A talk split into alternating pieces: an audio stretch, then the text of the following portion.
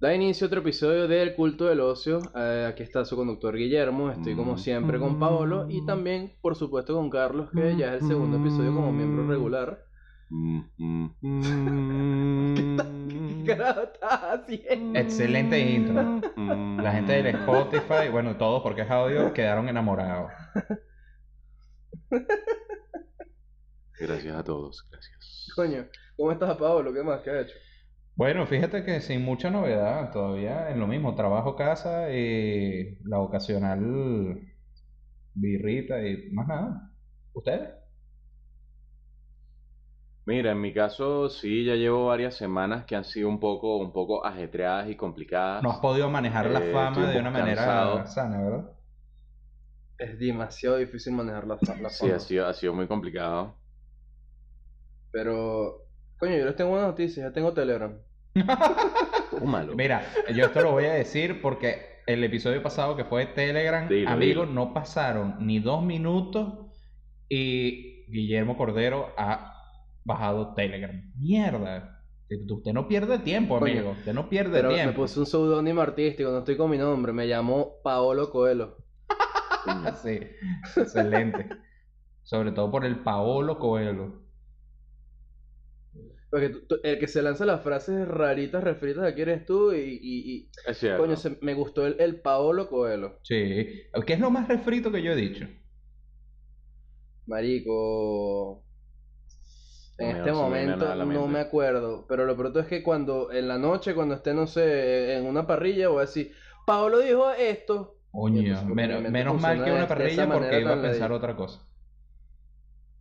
No, bueno, hasta, hasta en el baño pienso en lo que tú Ay, dices. qué- pero... qué hermoso. Hasta cuando sueña. Pero, lo- pero es porque tú vivías aquí. Entonces, es- como que tiene tu esencia.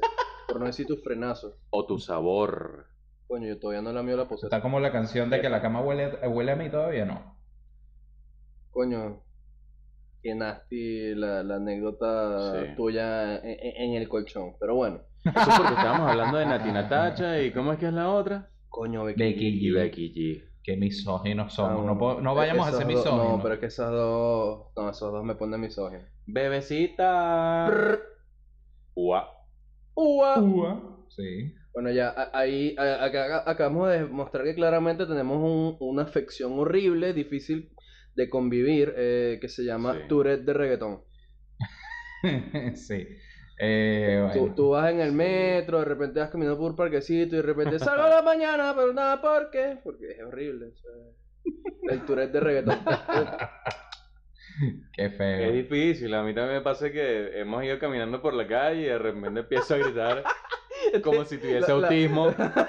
¡Bebecita! No, y la- la- el- el- este bicho grita la parte de, de otro trago de Te cambio siendo Ah, mejor sí. que No, ella. vale. Grita en la calle. Tú no sabes a qué mujer deprimida estás, es estás reggaetón. al lado. El Tourette de reggaetón es real. El Tourette de reggaetón es real. Ey. Es, eh, es una, fe- una flexión. eh, afección. eh, eh, aflexión es cuando Ben Affleck se siente mal. Em, Coño, Affleck. Verga. El Ben. qué buena, qué buena esa es asociación a Ben Affleck. ay, ay, se requiere terapia para el Tourette de reggaetón. Es que, es que es complicado. ¿Cómo, cómo no hacerlo? Si el reggaetón básicamente se basa en que tienes que tener cierto nivel de Tourette para poder eh, estar ahí. Sí, porque yo creo que nadie sí, en su sano juicio Yo- le va a no decir sé- todas esas cosas a una mujer, pues. De todos los géneros musicales, yo no sé a quién fue la primera persona que se le ocurrió que tenía que empezar a gritar frases aleatorias sueltas para pegar. Y, y- y sirve, sirve demasiado. De hecho, es una cosa eh, increíble como ahora el reggaetón, eh, las canciones ahora son como, duran como 8 minutos, eh, son como con 10 artistas cada Ya va, ya uno, va, ya va. Pero los remixes específicamente. Sí, sí. aprovechemos que esto puede ser un buen tema y vamos a dejarlo para el futuro. Me parece una idea excelente. Y porque está muy bueno, todo lo, digamos que todo lo que se deriva de la cultura del reggaetón, porque ya es una cultura, y podemos abrir con uno de los temas que tenemos preparados para hoy, que es el tema de bodas. Gracias por robarme la conducción, eres un maldito. Eh, a dos strikes de ser despedido. Este, Bueno. pero bueno, ya, ya sabiendo que Carlos está patinando sobre hielo delgadito, eh, vamos a hablar de las bodas. Se dice hielo fino. ¿Qué es lo que vamos a hablar de las bodas, amigo? ¿De que todo el mundo se está casando o de que se te está acabando el tiempo? Vamos, vamos a darle ambos enfoques. Fíjate que a- hace dos semanas Pablo y yo fuimos a la misma boda. Eh, estuvo bien buena Sí. y quiero, la, la semana pasada ni la antepasada tampoco. Vamos, Lo felicité, pero quiero aprovechar esta ventana para decirle, Carlesi, igual los dos nos escuchan, ojo. sí, o sea, son habidos del oyentes. 13% de mujeres que nos escuchan, uno de ellos es Ceci, así que gracias a los dos por escucharnos y felicitaciones por su unión. Ojalá de verdad su unión dure más que un tatuaje. bueno, No, pero hablando en serio, estoy muy feliz Me- por menos ustedes. que son sí. amigos tuyos. sobre todo que tienes, tienes que estar feliz por ellos porque además te dieron tarima, amigo, te dieron tarima. Tuviste tus primeros cinco minutos de Ey, fama. Que es cierto. Coño, sí, tu- tuve tarima, este, en, en el mismo momento de la boda, eh, Carlos me dice algo así como, sería bueno si alguien dice un discurso. Yo con un micrófono en la mano, entonces bueno, nada, y me lancé una prueba material, Destacar Eh, que es otro Carlos, no soy yo. otro Carlos el que se casó, porque este, eh, eh, este la palabra por C le da como, como alergia. Yo me casé con Diosito. Esa es la relación más ¿Tú te larga que tenido en con mi cuál vida. señor? Llevo ya 26 años y medio con el señor Diosito. Mm. No, menos mal, yo pensé que era el señor de la noche. Coño, ¿qué será la vida de Don Omar? Pues está, canta- cantando de nuevo, ¿viste? Y Perdón. sacó un nuevo disco. Es imposible, es imposible no volver. Sí, pero bueno, el punto es que fuimos a una boda, eh, felicidades a ellos, y eh, mira, la celebración estuvo buenísima, de verdad Sí, que estuvo increíble, y podemos igual separar el tema en lo que es la boda, un poco más la parte como civil, y la parte de la fiesta, porque la parte de la fiesta da para bastante, porque es increíble. Este, pero igual lo que dijo un poco Pablo al principio, eh, yo tengo 26 años, Carlos tiene 29, y tú, Pablo, no me acuerdo años tienes. 29 también aquí. Pero es que parece que tú dices como 25, entonces me confundo. Ay, qué bello. Me encanta cuando me dices esas cosas. Pero por lo mente pollo. Sí, Este, obvio. la cuestión es que es un punto súper raro de la vida porque la mitad de tus amigos se están casando y la otra mitad Ya de tus amigos hijos. están bebiendo hasta borrarse la memoria. Ah, no, ese eres son tú. un desnalgue que, coño, bueno, yo por lo menos en mi edad, e- ese, e- en ese punto estoy. Los que no se están casando se borran la memoria los viernes, los sábados están ahí medio muertos o salen los que son valientes y tienen el aguante. Y los domingos, bueno, se- van a misa, pero... ¿Para Pero qué van a misa? es que, mira, no, no, no quiero saberlo. No quiero saber lo que vas a decir después de eso, pero dilo. No, no, no voy a decir nada porque la última vez que hablé de esta cosa mi papá se picó conmigo.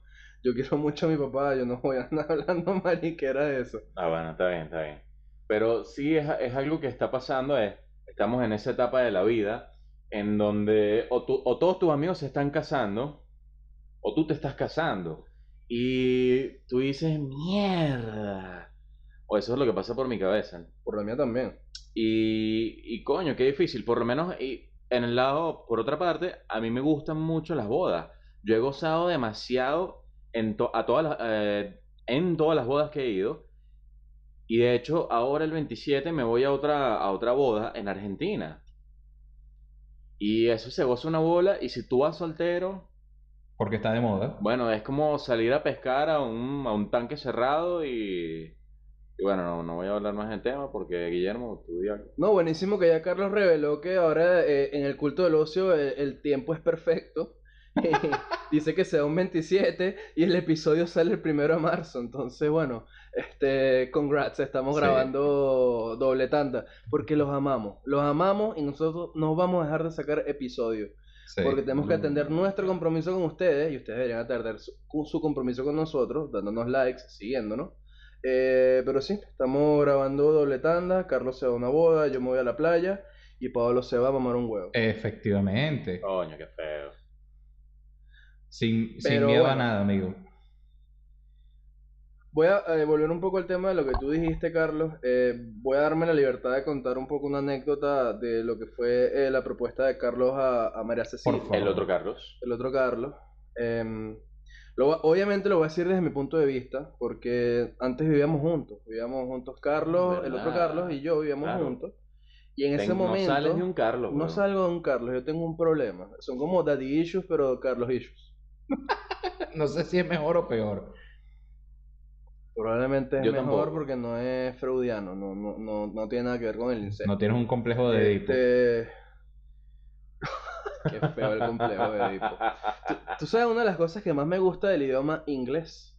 Que hay una palabra para el acto de sacarte tú mismo los ojos. Mierda. Y se llama Edipus. Es un verbo, o sea, Wow. basado en Edipo, sacarte los ojos. Porque para quien conoce, no conoce la leyenda, compadre ese cuento largo corto, se sacó los ojos porque se cogió a la mamá. Bueno, pero es que yo creo que eso es lo menos que podía hacer a esa altura. Literalmente es lo menos que podría haber hecho. Pero bueno, eh, ¿qué pasó? Yo estoy eh, en mi casa, era un sábado, yo salí, llegué, eh, yo llegué alrededor de las dos y media de la mañana y en ese momento estaba jugando uno de mis juegos favoritos de mi puta vida, es el God of War, el 2018. que lo- ambos lo dejamos muy alto en 2017. nuestro... Es 2017, tienes razón. Eh, lo dejamos súper alto en nuestros tops y... No, yo llegué, fue a jugar. A las dos y media de la mañana yo llegué a jugar PlayStation. excelente. Y a las 3 de la mañana entran Carlos, el otro Carlos, Ceci, que también estaba viviendo con nosotros porque eh, por situaciones muy extrañas se quedó sin techo. Este, y Luis, que es el gemelo de, de Carlos. Y de repente, y que ya, ya estábamos en planes igual para mudarnos, Carlos, Ceci y yo juntos. Y me tiran una pregunta súper críptica, me dicen algo así como, ¿estás bien con el hecho de vivir con una pareja? Y yo respondo algo así como, no es nada ideal, pero estoy dispuesto a hacerlo. Estoy dispuesto a todo. Exactamente.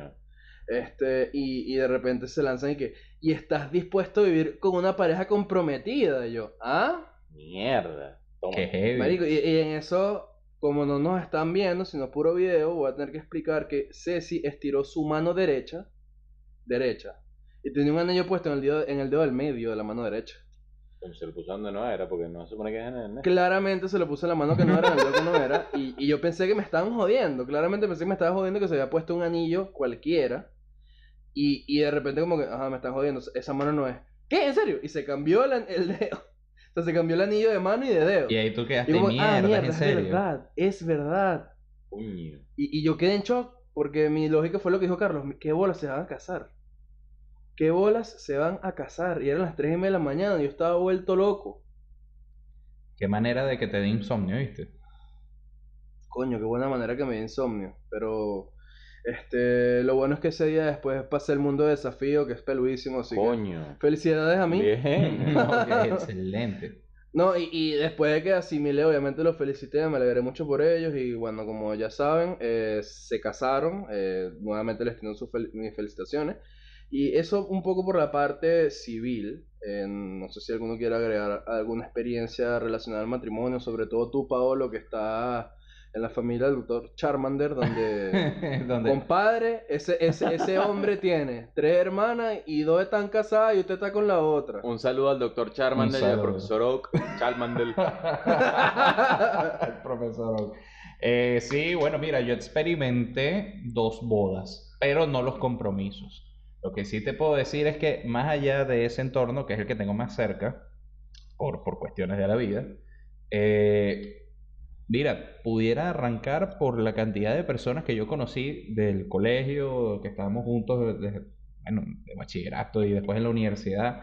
Amigo, ya, ya hay gente, tengo conocidos que ya están casados y tienen dos hijos. Hay uno que tiene tres. Dos. Tres, huevón. tres. Está viviendo en Valencia, España. Mierda. Y... ¿Cuántos años tiene ese tipo? Bueno, pero, pero ya va, o sea, eh, a los 30 años antes Claro, era normal que exactamente. ya Y eso- en ese Y estado. eso era lo que yo quería llegar.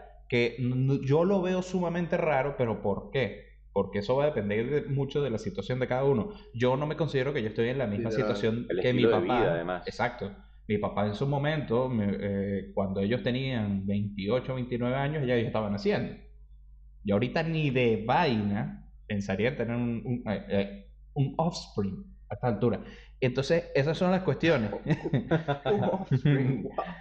Un paolito. Sí, sí, Un Pablito, mini qué lindo. Un mini me. los que están viendo, los que, Paulito Robles. los que no están viendo el video, Coño, un, un pequeño, un pequeño detalle.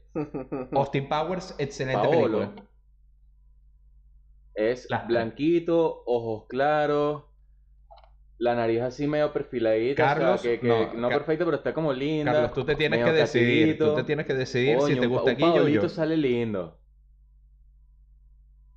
A él le cuesta decidirse, son sus problemas con la fidelidad. Sí. Coño. Tienes que decidir si, si, si te gusta más Guillo o te gusto yo. Pero este, a lo que iba con eso es que, claro, al final depende mucho de, de esa. De, de la, de la forma de cada quien y de las circunstancias de cada uno.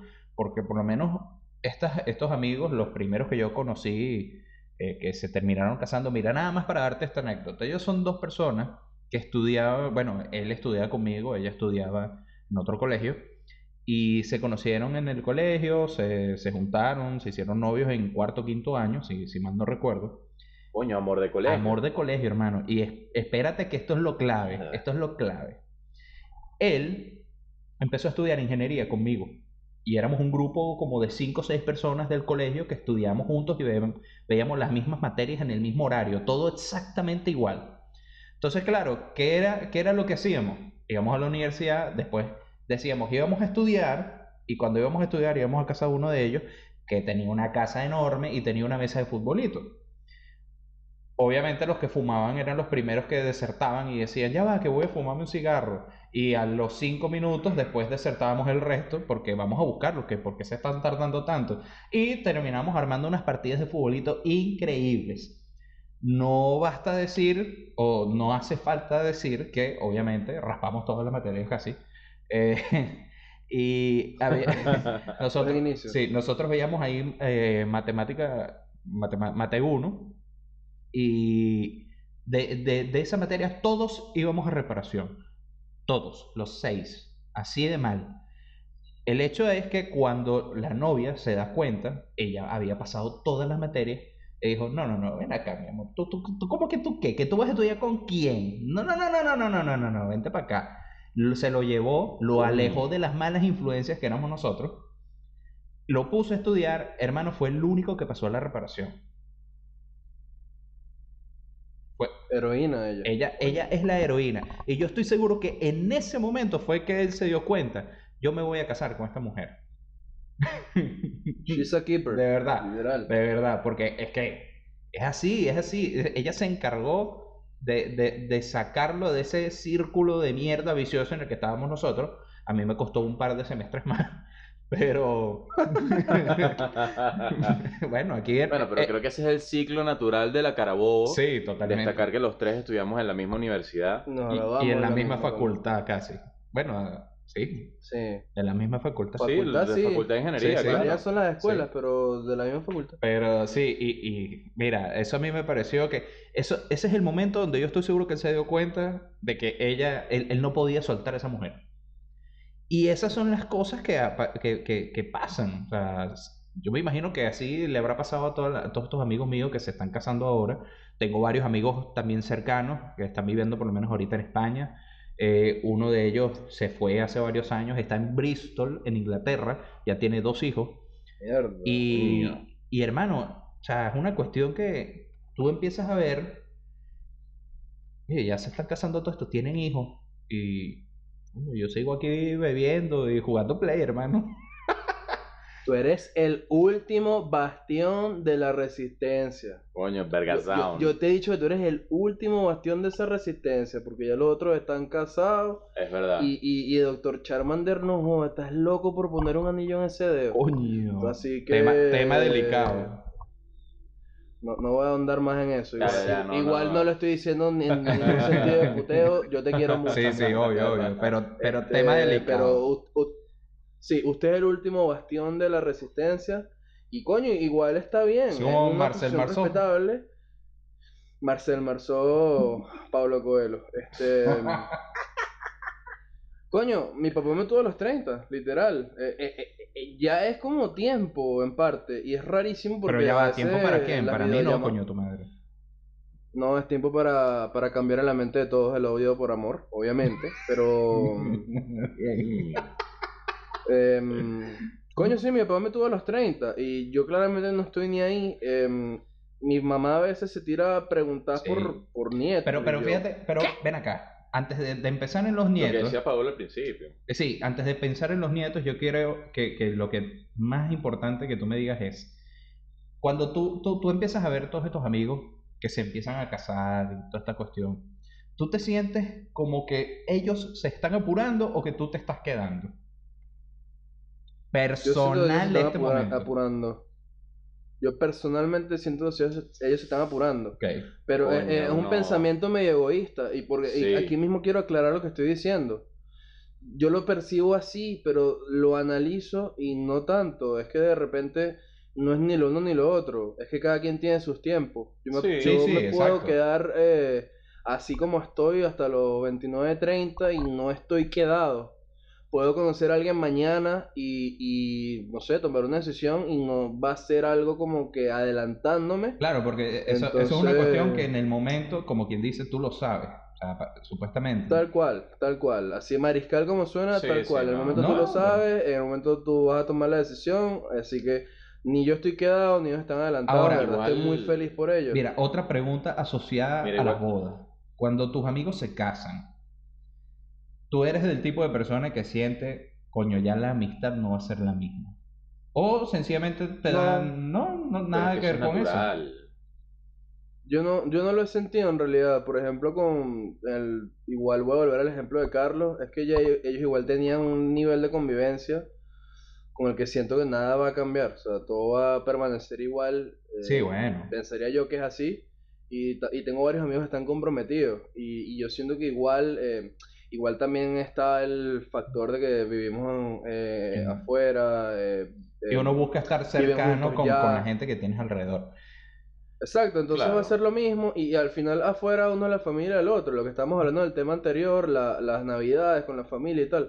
¿Con quién pasas tú las navidades aquí? Yo he pasado, weón, a- a- a- un Nosotros año hemos nuevo pasado con- navidades He pasado juntos. como dos años nuevos contigo, dos navidades juntos, entonces es como, al final es la familia que uno se hace, así que yo creo que la dinámica no Sí, va a cambiar, sí, sí. no va a cambiar. Yo creo Igual yo sí soy, yo soy el fiel creyente de que hay etapas que hay que vivir y que muy, muy venezolano esto, pero que hay que quemar porque eso te da experiencia y cierta madurez para poder abordar estas nuevas etapas de las que estamos hablando, porque, o por lo menos dentro de mi experiencia, lo que podría pasar es que si no tuviste tu, digamos, tu tiempo natural de estas etapas y las quemaste, es cuando empiezan a verlo, digamos, las incomodidades. Y siento que esa etapa de casarse va después de quemar otras etapas, de quemar la etapa de la soltería, de quemar la etapa de volverte loco, de darle pérdida total a todo lo que te encuentres por yo delante. ahí no estoy de acuerdo No voy contigo. a explicar lo que eso significa. Mira, eh, yo te voy a decir Ahí- una cosa ahí igual. no estoy de acuerdo. em, Pa- Paolo... Elabora tu Guille y yo después elaboro mi idea. Pablo y yo lo comentamos en, en episodios anteriores. eh, el comunismo nos robó etapas de vida. Nosotros estamos viviendo sí. etapas tardías de vida. Que tú tengas 29 años y sigas bebiendo, jodiendo y jugando, es normal. Nosotros en Venezuela tuvimos una vida igual, ojo, mencionamos que vivimos en una burbuja, pero igual tuvimos una vida anormal, con la que podría haber sido una vida en un país más eh, con ritmos usuales, con etapas usuales. Tú puedes ir quemando la etapa eh, de estar con tus amigos nada más. Tú después de quemar tu etapa de querer rumbear todos los días hasta morir, quemar la etapa de querer estar con alguien. eh, La parte para- del trabajo, que Exacto. de empezar tu primer trabajo, ir, ir avanzando, ir creciendo, cosa que acá el que llegó, el que llegó a otro país, como que le dio reset a eso y ese es su primer trabajo y tiene que empezar desde abajo, excepto por algunos bendecidos afortunados con sus palancas, pero eso es un caso aparte. Sí. Y Ahora, eso va de la mano con esto. exacto. Lánzate ahí, Pablo, que, que dijiste que no estabas de acuerdo. Yo no estoy de acuerdo Es porque, cierto. ¿qué pasa? Yo veo la cuestión desde el punto de vista de que eso de quemar etapas es una excusa para tú sencillamente decir, ay, voy a hacer lo que yo quiera. Y no. O sea, ay, estoy en la... yo- Ok, ok, cuan- me eso, es cuando yo veía la, la- la gente que, que estaba con alguien, tenía una novia, una pareja, y no, yo necesito estar solo y darme un tiempo yo. Eso es mentira, eso no sirve, porque si tú estás con una persona y tienen problemas, ¿cómo mierdas vas a resolver el problema tú solo si no estás entendiendo la perspectiva del otro? Eso no tiene sentido desde ningún punto de vista, punto. ¿ok? Al menos así lo veo yo. Y desde el otro punto de vista, eh, precisamente lo que dije antes, decir, ay, es que hay que quemar etapas, eso es básicamente una excusa de, de andar bebiendo y puteando y haciendo cualquier cantidad de cosas por, porque te da la gana. En vez de dar la excusa, sencillamente di, no, es que no es etapa, es que así soy yo, me gusta ir a rumbear, me gusta ir a beber, me gusta ir a putear, lo que sea, ya está. O sea, y, y yo pienso que eso va, no es quemar etapas, sino que a medida que tú vas creciendo te, te vas dando cuenta de que no te tiene que importar lo que digan los demás. Y es- va muy asociado a esa, a esa perspectiva, al menos así, así lo percibo yo.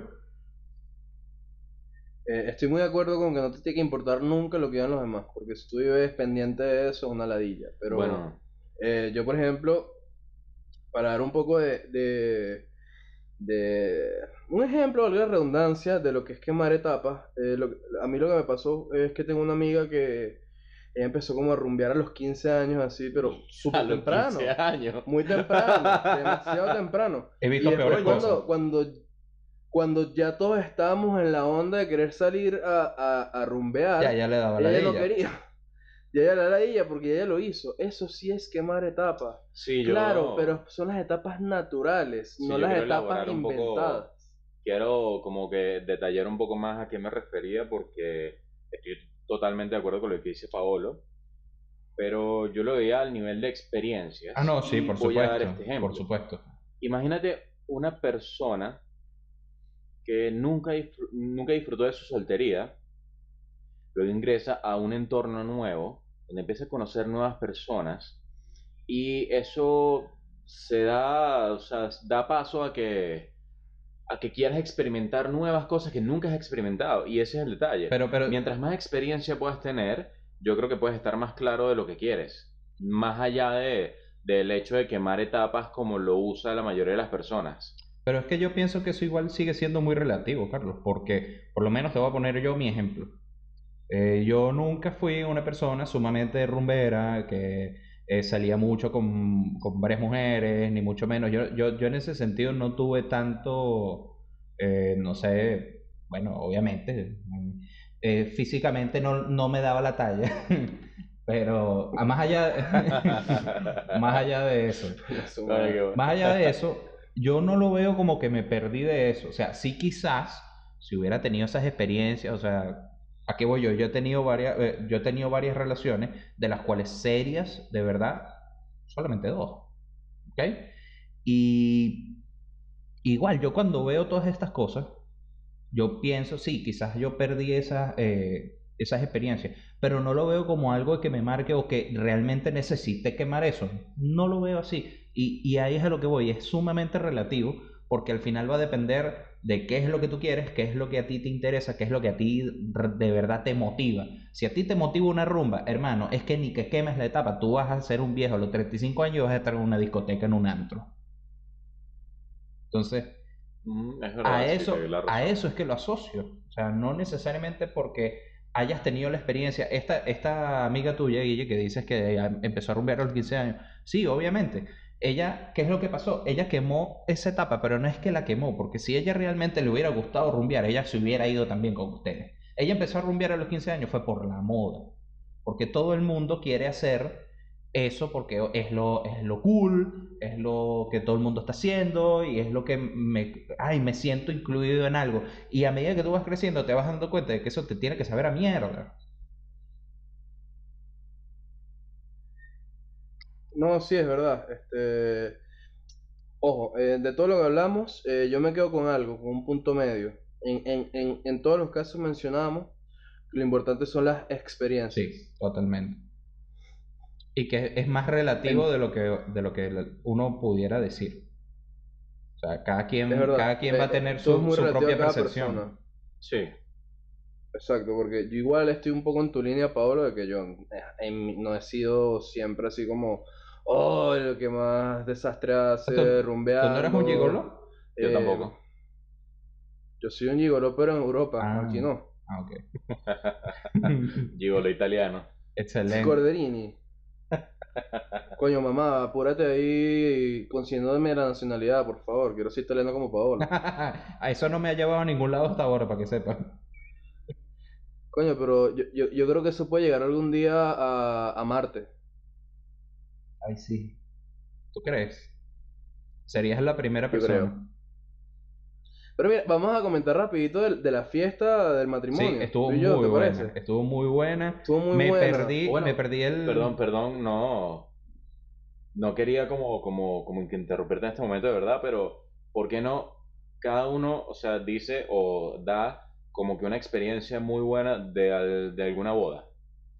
Y ustedes pueden obviamente compartir la que, la que tuvieron recientemente. Y yo digo una parte. Qué pésimo. Yo, yo he ido a pocas bodas. De hecho, yo había ido a bodas de, de una, por ejemplo, una o dos bodas, una prima mía que lo que hace es casarse y botar a novios porque ese carácter bien atravesado. Mierda. Entonces, ¿Te tiraste no, esa? no disfruté ninguna de esas. Sí, no, igual no escucho esta vaina. Ok, Este, excelente. em, no la disfruté, pero esta que fue la primera boda así de amigos, coño, la pasé muy bien. De verdad la pasé muy bien. Qué increíble estuvo. Fami- eh, eh, comida infinita, eh, brindis buenísimo, la gente se prendió La con la comida estaba música. buena. La comida estaba buena, buena. Sí, no, la, la comida. O sea, había, había tequeños, empanadas, pastelitos, Coño, había... rico, vale. Si te gusta el dulce, había pay de limón, había cheesecake, había brownie. Y de repente la guinda de la torta sacaron pizzas de papayón. O sea, de verdad, se botaron. Se botaron, fue buenísimo. Y una de las vainas que más me da rabia, eh, que va un poco con la línea del episodio pasado, es que nosotros estamos acostumbrados a hacer bochincheros como hasta las 6, 7 de la mañana. Sí. Nosotros engrapamos todo. Mira, Y aquí a la 1, 2 de la mañana te están botando y tú te tienes que rebuscar. sí, no, y, paréntesis Muy, de eso. En esa boda, el DJ oficial era el don Guillermo que aquí presente. Y llegó un punto en el que yo no sé por qué, al final terminé yo poniendo la música.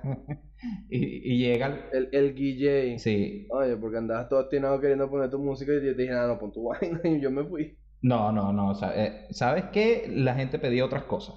En fin, La gente no sabe lo que quiere. sí, es verdad. La La gente- pedía salsa, de repente ponían salsa y se la llevaban Bueno, la pero me, me quedé esperando en sus experiencias, Sí, ah, digamos, jocosas de la boda. mira, yo tengo... Se me dejaron esperando. Te voy a contar la primera experiencia. No sé si Guille fue para alguna de las bodas de, de las hermanas del Dr. Charmander. A ninguna porque el doctor Charmander no me invitó, coño de tu Doctor madre. Charmander, qué Bien. feo. Pero sí invitaste al profesor Oak, ¿verdad? sí. General del coñísimo de tu madre no me invitó en ninguna de esas bodas. Bueno, lo que sí te puedo contar es que en la última boda, mira, eh, no, no recuerdo qué, qué pasó. O sea, yo sé que en algún momento de la boda yo andaba con uno de mis amigos que es abogado y yo le estaba diciendo, buscando pelea a todo el mundo, diciendo, él es mi abogado, él me defiende, él me protege. Mierda. Qué buena pea. Coño. Eh, y al final del día no sé, pero me desperté y, y no sé cómo re- recuperé la conciencia, estaba en el carro acostado dormido. Eso es lo que yo recuerdo de esa En boda. el carro. En el carro, hermano. No sé cómo llegué, Ah. no sé en qué ¿En, estaba. qué- no en tengo dónde idea. estaba estacionado el carro? No, Pregunta, ¿tenías el culo empegostado? No, no, no, no me habían dado huevo. Listo, lo lograste, no pasó nada. Sí, no, claro, claro. Coño, tú sabes que es un éxito despertarte y ver que tienes tu cartera y tu celular. Y que no tienes el culo empegostado. Bueno, depende. Hay Claro. gente que le gustará eso. Exactamente. Ah, bueno, al que no le gusta, por supuesto.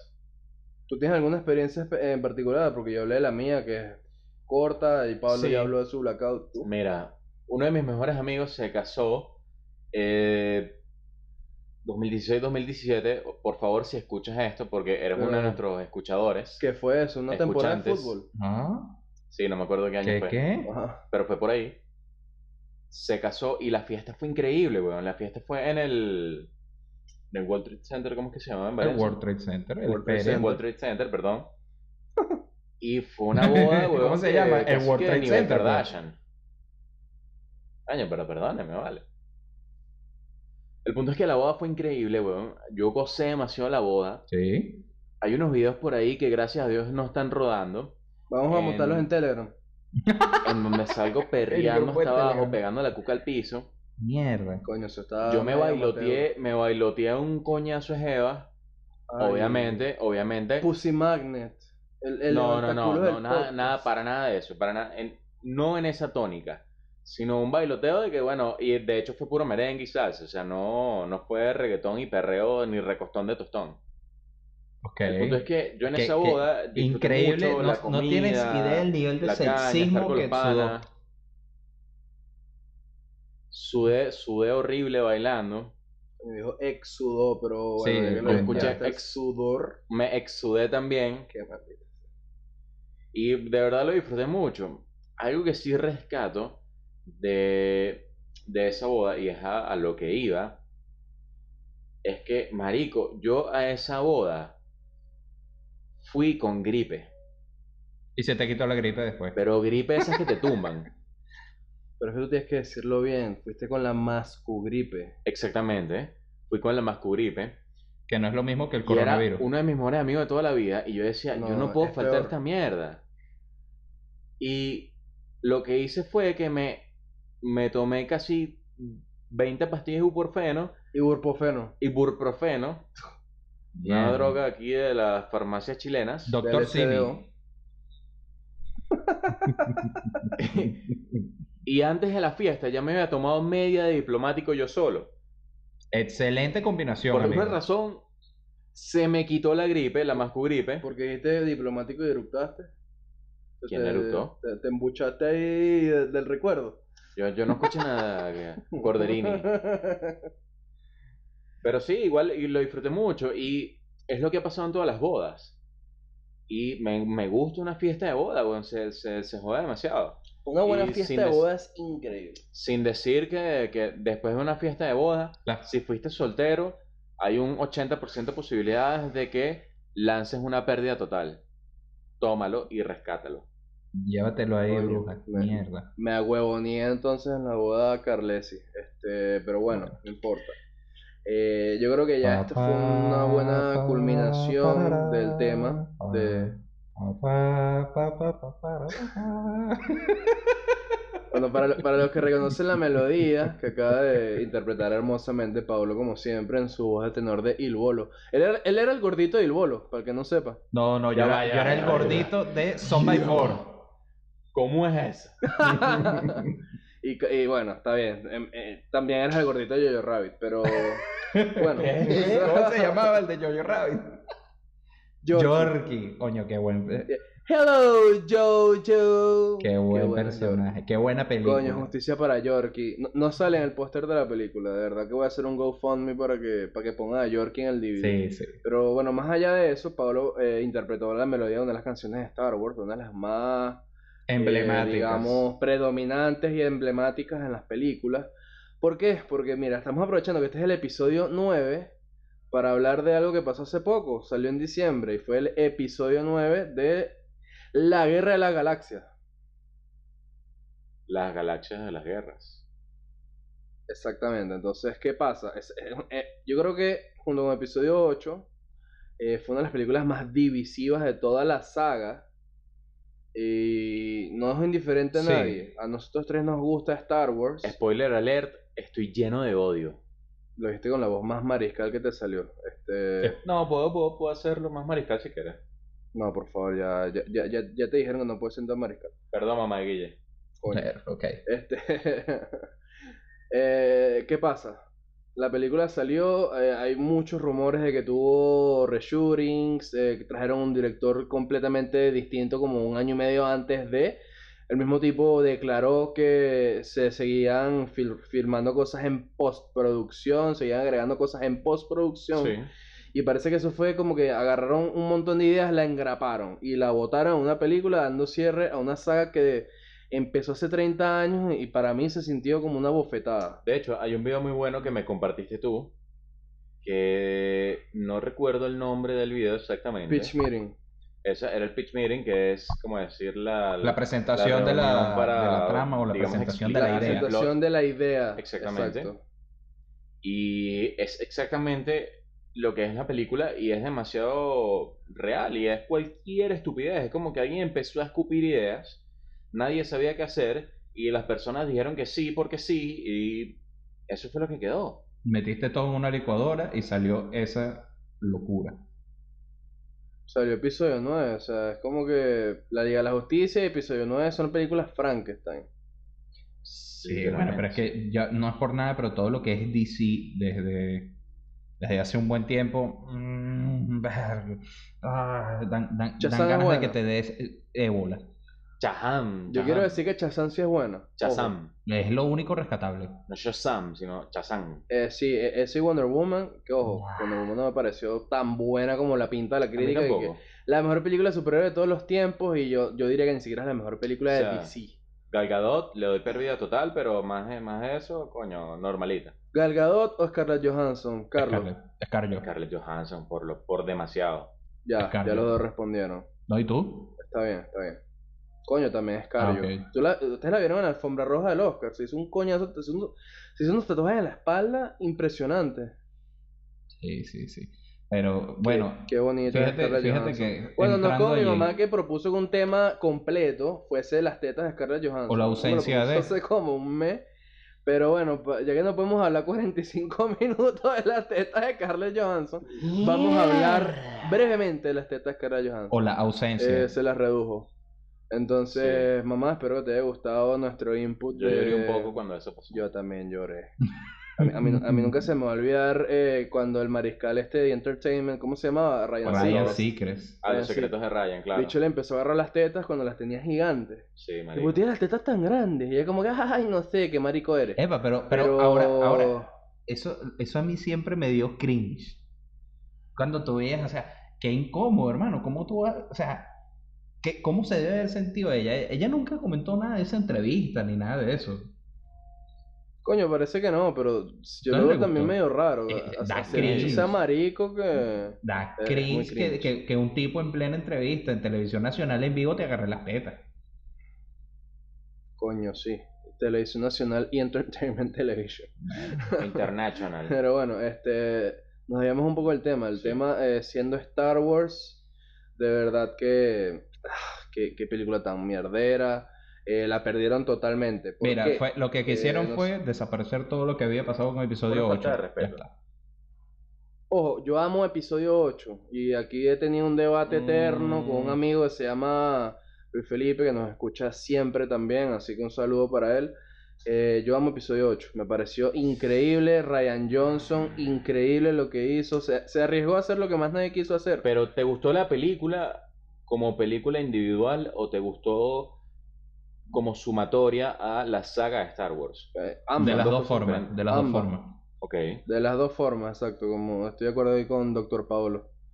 Es que te presenta, te presenta un nuevo enfoque a un personaje sumamente emblemático como lo es Luke Skywalker, que todo el mundo siempre lo ve como la referencia de, de todo lo bueno, de todo lo que es correcto, de lo que es, eh, digamos, lo que el lado, la luz de la fuerza, como, como es en la película. Y después eso te lo voltea y te dice, mira, pero es que ya va, epa. No necesariamente todo lo que él, él, él- él también tiene, comete errores y se equivoca. ¿Entiendes? Exacto, o sea, te presentó un personaje conflictuado porque por sus errores Claro. con su sobrino. Y además de eso, te lo, te lo vincula. Eso, yo veo que eso es una manera de referenciarlo también al- a las primeras películas de la precuela, en donde tú ves a Anakin también siendo un personaje que al principio tiene eh, muchas muchas aspiraciones o muchas ganas de hacer cosas, de, de hacer el bien, de, de- de, bueno, de- básicamente de ser una buena persona, y que el miedo lo va llevando a ese lado en donde después él termina haciendo todas, todas estas locuras cuando se vuelve Darth Vader. Pero es como una manera de, de- de referenciarlo y de ver que sí, Luke también es. Mira, tiene, tiene esas mismas, esos mismos comportamientos y, y bueno, es digno de Skywalker, pues. Básicamente. Ojo que igual no, no fue un approach Claro, así revolucionario, obviamente. porque para la gente que dijo, ay, porque Luke está conflictuado. Hermano, episodio 4, Obi-Wan estaba en la misma, Sí. episodio 5, Eso Yoda estaba en la misma. Le pasó a todos los que fueron maestros Sí, Jedi, claro. icónicos en algún momento, pero la gente se picó específicamente con Luke Skywalker porque yo ve tú a saber. De verdad que, que, que, que, que cuerda de ardidos todos. Pero ¿qué pasa? Justo un mes antes de salir el episodio 9, viene Disney Plus y saca una de las series mejor hechas que de verdad yo considero que he visto, eh, que es de Mandalorian. Y esta semana tú, Paolo, nos Sí. compartiste un, de cómo hicieron detallazo. un el behind the detallazo, scenes. el behind the Pero scenes no, de no, no vayamos ahí Mandalorian. todavía, y- y- no vayamos ahí todavía, porque una de las grandes cosas Bueno, que... voy a terminar un poco la idea. Eh, Sí. Mandalorian es cómo hacer Star Wars. No, y no solo... es increíble. Guille, no es solo... Y- Y, y- y episodio episodio nueve. 9 es cómo no hacer Star Wars. Totalmente. ¿Cómo por favor no hacer más nada de Star Wars? Vamos a, vamos a enmarcar esa frase y ponerla, colgarla en la pared. Fíjate una cosa, que el Mandalorian no es solamente cómo, cómo hacer Star Wars, es cómo hacer una buena serie. De lo que Sí, sea. sí, En Es general, increíble. en Si, general es si tú, increíble. si está tú eres un bien fan hecha. De Star Wars, te va a gustar Mandalorian. Si tú no eres fan de Star Wars igual, te va a gustar Mandalorian porque está muy bien hecha. Si eres marico, igual te va a gustar sí. Mandalorian. Si eres Sí, pansexual, se- te y va se a entiende gustar. por sí sola. Y si eres mariscal también. Sí, Claro.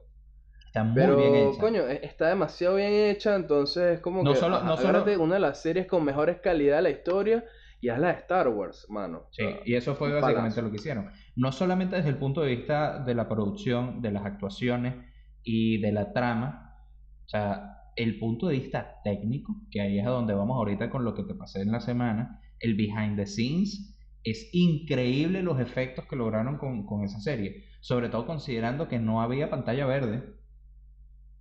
¿Por qué? ¿Qué pasa? Star Wars es un ejemplo y un antiejemplo de efectos especiales. Sí. Porque la saga empezó por allá en los años finales de los 70 y tiene efectos prácticos espectaculares. Eh, todas las batallas en, en- en- en el espacio están demasiado bien logradas. Eh, pero después vinieron, hicieron la- el episodio 1, 2 y 3 y de verdad fue... George Lucas agarró y dijo, dame el CGI más feo, por favor, y es el que quiero. Yo creo que eso fue un problema de inversión. No sé si habrá sido un problema de inversión, Y- pero es que y- todo CGI era feo. es- Dígame es- Jar Jar Binks. Es una cuestión sumamente extraña porque además la, empresa encargada de hacer los efectos especiales, que es Industrial Light and Magic, es una empresa de Lucasfilm. Esa, esa empresa empezó Sí. con Star Wars.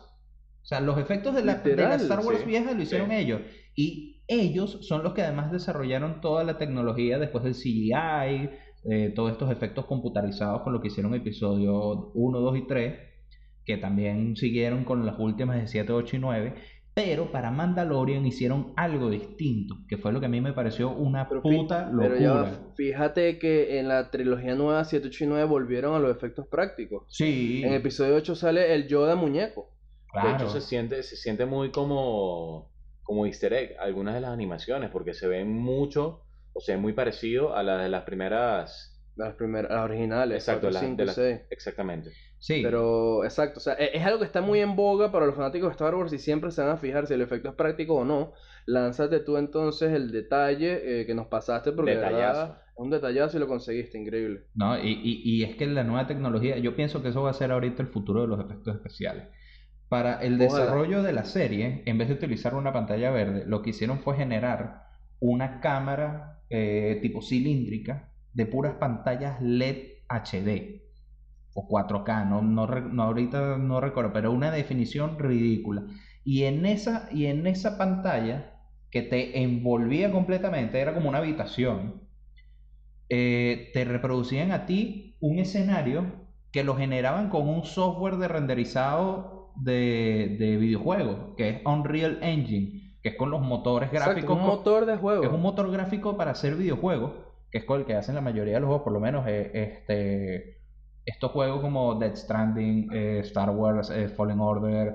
No, eh, Death Stranding no, pero de, de, de Star Wars The F- Jedi Fallen Order está hecho con Unreal Engine. Sí. Es el, el engine de- que se usaron en todos los Gears of War. Sí, Los eh, Prince of Persia. Prince También, entonces es increíble cómo tomaron un to- motor de videojuego y crearon entornos para una serie que es live action, ojo, Sí. porque, o sea, Y no solo eso, son actores de verdad y los que no son actores son muñequitos. Un saludo a Baby Yoda, que es lo más hermoso de la historia. Sí. eh, Y ojo, lo interesante, lo interesante de esa tecnología no es el hecho de que te creas el escenario que te envuelve, sino que además le das al actor una, una idea de que, del entorno que lo rodea y haces mucho más fácil para él imaginarse las cuestiones porque tiene algo que visualizar. O sea, no es que está Sí. hablando con la nada a una pantalla verde y después se lo agregan en la postproducción, sino que ya él pueden colocarle algo enfrente de la pantalla para que él interactúe con eso. Y es lo que me pareció más increíble. Y además, ellos en la grabación se dieron cuenta de que podían en las tomas jugar con la profundidad de lo que estaba ocurriendo en la pantalla atrás, de lo que se estaba proyectando. Y entonces por eso es que tú ves que hay unas escenas en donde hay mucha actividad detrás y tú dices, oye, pero ¿cómo hicieron estos tipos estos? O sea, estos efectos? Y, y ya está, o sea, lo, lo- lo- montaron con un motor de, de- de- de juego, lo proyectaron en una pantalla y se acabó, y ya está. Entonces, ¡qué increíble! O sea, qué, qué puta Ay, estuvo locura. increíble, weón. estuvo increíble. Es una puta locura. Sí, no, amé claro. Mandalorian, lo amé demasiado. Yo no me hubiese imaginado que esos entornos eran hechos con motor. Yo pensaba que eran efectos prácticos de verdad. Sí, está muy bien eh, hecho. está demasiado bien hecho, así que es un datazo. Entonces, Mandalorian, cómo hacer Star Wars, episodio 9, es una mierda, eh, de verdad. Lo odiamos demasiado. Lo odiamos Yo lo odié muchísimo. eh, qué, qué mal que se fue el cierre de una trilogía. eh, hay muchos proyectos ya anunciados eh, para Star Wars. Ayer anunciaron eh, uno del planeta Sith, eh, del que transcurre gran parte de la película episodio 9. Ujú. Entonces, coño, por favor, eh, si van a hacer eh, otras cosas, por favor que se hagan con cohesión, con coherencia, que se sientan que tiene un inicio y un final. No que agarraron a tres directores distintos, que cada quien hiciera su, su guion, que lo que les diera la gana, que parecía que no hubo comunicación entre ninguna de las tres películas, porque eh, episodio 9 tú podrías no haber visto episodio 8 y ibas a entender Y no todo. iba a pasar absolutamente Era una nada. continuación del 7 porque el 8 se lo pasaron por el forro, porque hubo un backlash por los ardidos. Pues, ¿qué, qué es lo malo de los fanáticos de Star Wars? Odiamos lo que tenemos. Los fanáticos de Star Wars odiamos lo que tenemos y, y- y- y es así, es un sentido de autosabotaje terrible. Pero bueno, eso es todo lo que yo tengo que decir ya por el tema. No sé si tienen ustedes algo Mira, más que agregar, porque ya estamos terminando. Aparte de mi odio hacia la película, que si vamos a tratar de seguir la línea de la historia de Star Wars, tuvo ser sentido. eh, de verdad la odié demasiado en comparación a cosas que he amado, como la despedida de soltero uno de mis mejores amigos, el hermano de Jorgen, no voy a decir su nombre, pero Jorge Fernández, si estás escuchando esto, eh, no voy a decir más nada, pero lo amé, gracias. Ok. Pero sí, odié demasiado la película, weón. Eh, me sentía demasiado incómodo en el cine, fueron demasiados facelaps, o sea, estaba demasiado... Ah, lo odié demasiado porque tuvo cero sentido y fue hasta, hasta cierto nivel, la, la trama fue muy estúpida. Sí. Era demasiado estúpida y el beso entre... Ay, Dios mío. que eso- eso El beso cringe. final, weón. El beso entre Kylo Ren y, y Rey. Eso, eso fue horrible, Te weón. lo juro que yo casi que estaba gritando no, que no se besen, que no se besen. ¡Maldita sea! ¡Se besaron! Y hay algo, y- Ugh. y, lo que más me molestó es que se pasaron por el forro del orto todas las reglas que pusieron en todas las otras películas de qué se podía hacer y qué no se podía hacer, y se lo pasaron por el forro. Y eso fue un insulto, y lo odié demasiado. Pero bueno. y, ese, este, y ese es mi, mi input, que estoy lleno de odio. Dale, Paolo. ¿Quieres decir algo tú de la peli o cerramos? Mm, complementar muy poco, básicamente eso. Eh, hay muchas cosas que, que la película tuvo, no le tengo tanto odio quizás como ustedes, pero sí hay muchas cosas que no me gustaron, sobre todo porque la línea de episodio 8 estaba muy buena, habían marcado una buena pauta y básicamente le eliminaron todo eso y que hay muchas cosas que pasan en episodio 9 como trataron de corregir todo eso. Mm, Te tomaste el tiempo de una película de tres horas para introducir demasiada información que tendrías que haber fragmentado en otras dos películas. Entonces, mm, yo siento que, que por ahí también es donde hay gran parte de- del disgusto con, con esa, con esa última película, pero así lo veo yo. Pero no tengo nada más que andar comentando al respecto. Bueno, un datico aquí para finalizar. Eh, The Rise of Skywalker es oficialmente la película peor valorada de toda la saga de Star Wars, eh, incluso por debajo de episodio 1. No me parece que sea tan mal ese punto, pero es muy mala. Eh, y ¿sabes qué? Me estoy meando, así que podemos dejarlo hasta aquí. Y este episodio fue patrocinado por Preservativos Durex, para que no tengas más bendiciones. Y nos vamos. A la mierda. Bueno, síganos en Instagram, síganos eh, en YouTube, suscríbanse. Follow eh, en también YouTube y Spotify. Spotify. Em, por favor, denos like. Gracias a En todos. todo, por favor. 100 más personas. eh, los queremos mucho. Chaito.